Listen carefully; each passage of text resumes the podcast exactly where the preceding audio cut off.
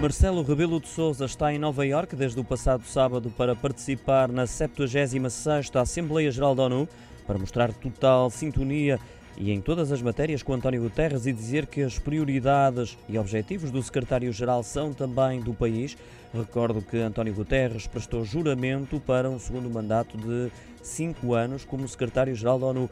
Realista e determinado, é dessa forma que o Presidente da República caracteriza António Guterres eh, enquanto secretário-geral da ONU, estrutura da qual fazem parte 193 Estados-membros, incluindo Portugal, que aderiu em 1955. O Presidente da República vai intervir hoje na sessão da Assembleia Geral, que reúne em sessões ordinárias de setembro a dezembro de cada ano e, posteriormente, em caso de necessidade ou emergência. Este ano, a prioridade das conversações está virada para o mundo pós-pandemia e a redefinição da economia global.